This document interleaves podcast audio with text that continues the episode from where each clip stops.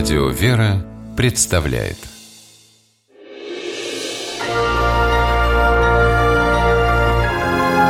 Герои моего времени Обычная прогулка инженера пожарной безопасности из Белгорода Антона Роганина закончилась самым неожиданным образом. Антон совершил подвиг, спасая жизнь девочки, упавшей в канализационный люк. Новость об этом мгновенно облетела город. На интервью к Антону выстроились журналисты, которым он первым делом сказал. Хороший поступок сделал, правильно, и все. Героем я не был и не буду, наверное. Это случилось 9 сентября 2015 года. Мама двухлетней Лизы отвлеклась от дочери на несколько секунд, но их оказалось достаточно для того, чтобы девочка наступила на люк со сломанной крышкой, упала в колодец и пропала. Мама слышала только крики дочери. Тут и появился Антон Роганин. Проходил с другом буквально в 30 метрах от места происшествия. Услышали крик женщины, которая просила помощи. Запрыгнув внутрь колодца, я обнаружил, что там никого нету. Девочка, когда она упала, ее моментально унесло течением.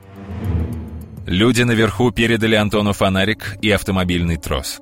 Ухватившись за него, мужчина пополз по трубе с ледяной водой. 20 метров он двигался ногами вперед, лежа на спине. Диаметр сооружения не позволял развернуться. И когда добрался до Лизы, был вынужден ухватить ее ногами. Держась за трос, Антон вытянул себя и девочку из коллектора в колодец.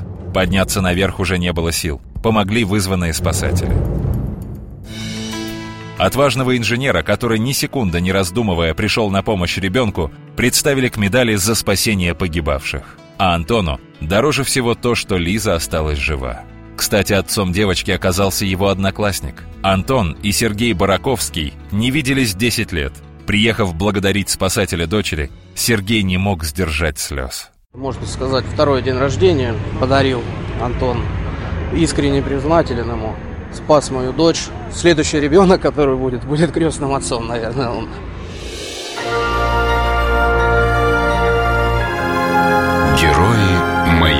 Времени В программе использованы материалы Первого канала, телерадиокомпании «Мир Белогорье» и государственной телевизионной и радиовещательной компании «Белгород».